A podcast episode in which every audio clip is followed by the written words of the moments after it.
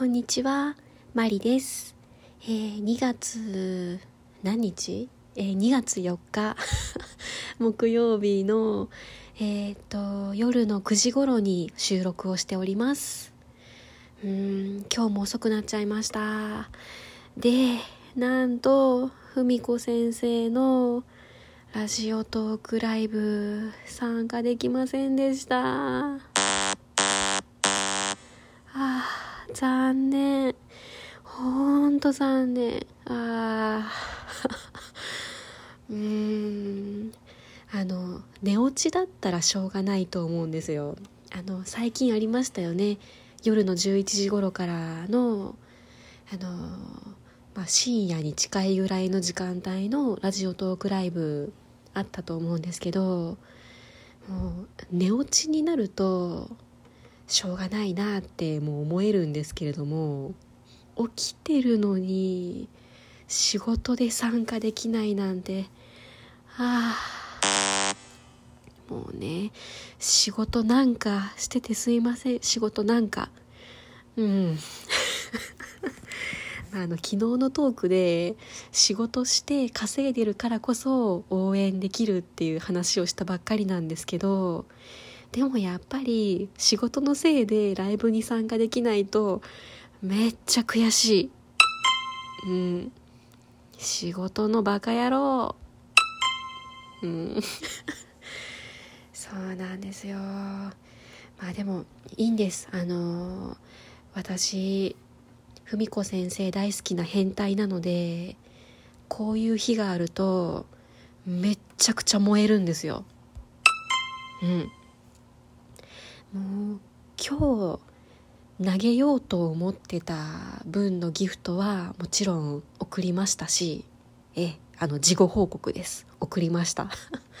で次のライブこそは絶対参加してやるって燃えてくるんですよね私。うん。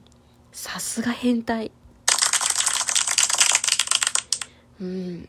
見ていてください文子先生。私絶対次参加しますから。うん。何の宣言やねんもう。すいません。うんでも残念だったな。はあしょうがない。うんしょうがない。えー、っとですね今日何の話をしたかったのかな。あのいろいろ話そうと思ってたんですけどもなんかライブに参加できなかったっていうそれでなんか一気にいろいろ吹っ飛んじゃったんですけど。あそうだそうだ。あのー、前に一回、えー、うちの会社の社内 SNS でビューティーオフィサーって呼んでもらってますっていう話をしたと思うんですけれども、えー、前はですねビューティーオフィサーはみかんをもらったんですね。うん。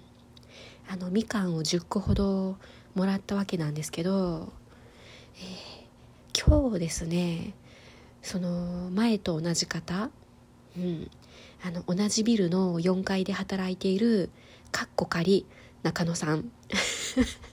にまたエレベーターホール前にですね呼び出されましてですね。であなんかなんかあったかなと思って何もなかったと思うんだけどなと思ってエレベーターホールに出てみましたらですねなんとですね錦戸の袋を持ったかっこ仮中野さんが立ってたんですよ。うーわ錦戸うん。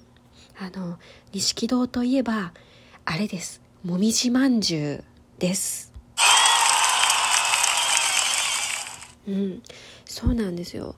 あのー、まあ広島に帰った時によくその大阪の皆さんへのお土産っていうことであの買ってくるお土産私の中で第1位なんですけどうーんあの広島のもみじまんじゅうといえばねあの藤井屋っていうところと錦戸っていうところと大体この2箇所が二大もみじまんじゅうなんですね。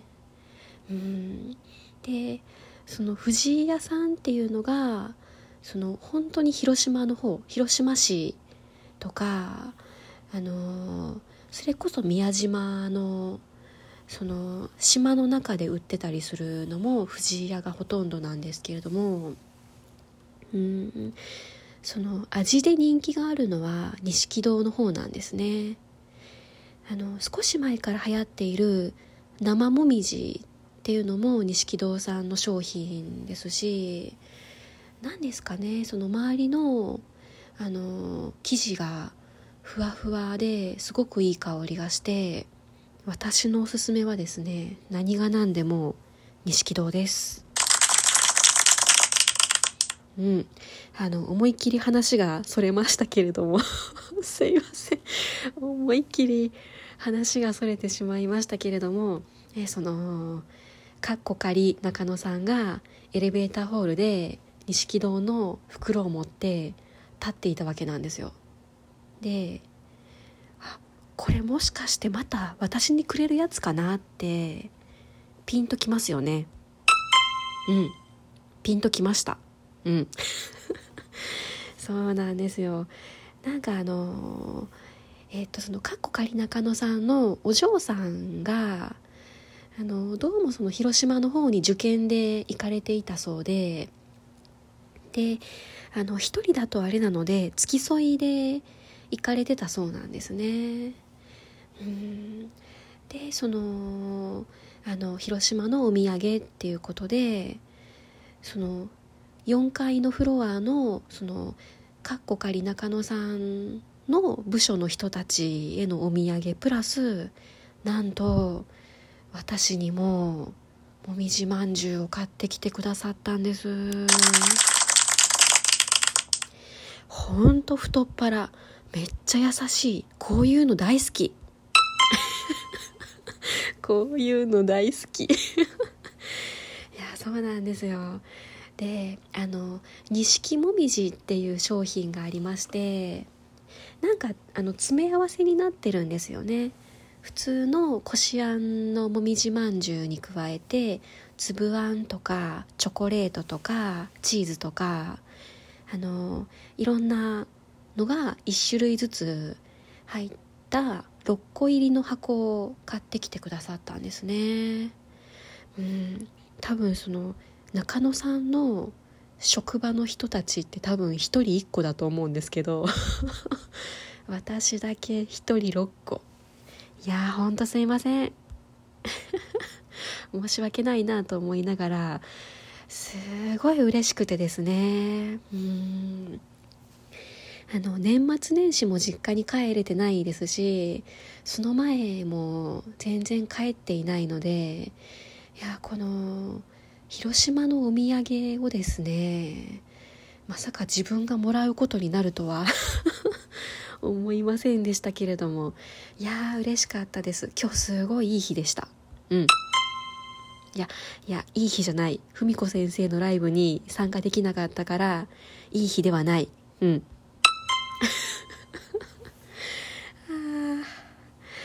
で、あとですね、あの、私急に思い出して、今バイオリンを片手にラジオトークを撮ってるわけなんですが、そうなんですよ。あの、ちょっと、今日こそは練習しなければと思って、えー、あのバイオリンを出して、うん、抱えながら喋っているわけです。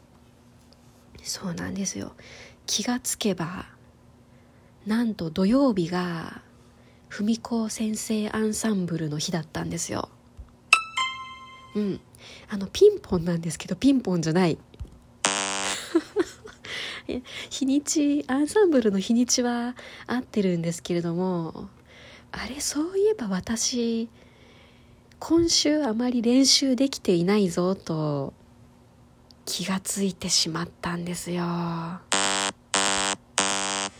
あ まああの土日貸しスタジオに行ってる時とかはもちろんあのアンサンブルの楽譜も持っていてあの練習してるわけなんですけれどもいやすっかりなんか今週そのいろんなライブに参加したりとかジュゲンさんの配信ライブとか皆さんのラジオを聴いたりとかあとなんか仕事の方もちょっと忙しくてなんかいろいろやってたらですね今週平日にあまりバイオリンの練習できてなかったなと気がついてでさっきバイオリンをケースから出してで今日何の練習しようかなってふと思ったところでですね 気がついちゃったんですよ。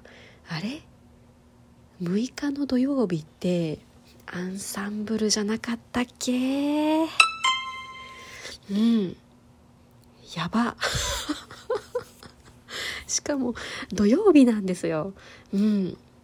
その日曜日だったらあ土曜日にまたレッスン室借りて練習しようとか思えるんですけどやっぱ土曜日なのでもう練習できるのが明日あ今日の晩もか。今日の晩と明日と土曜日の朝しかない。うん。頑張りますよ。うん頑張ります。そしてあの忘れてはいけないあの変態の私はですね関節顎も楽しみにしてます。うん。関節顎。絶対チューニングの列に並んで文子先生と関節顎するんだ。うん。絶対してやる。何を意気込んでんでしょうねこの変態は。すいません。うん。まあそんなわけであの恵方巻きをちょっと昨日頑張って送ったことによるメッセージとかを全然紹介できずになんか終わっちゃいました。すいません。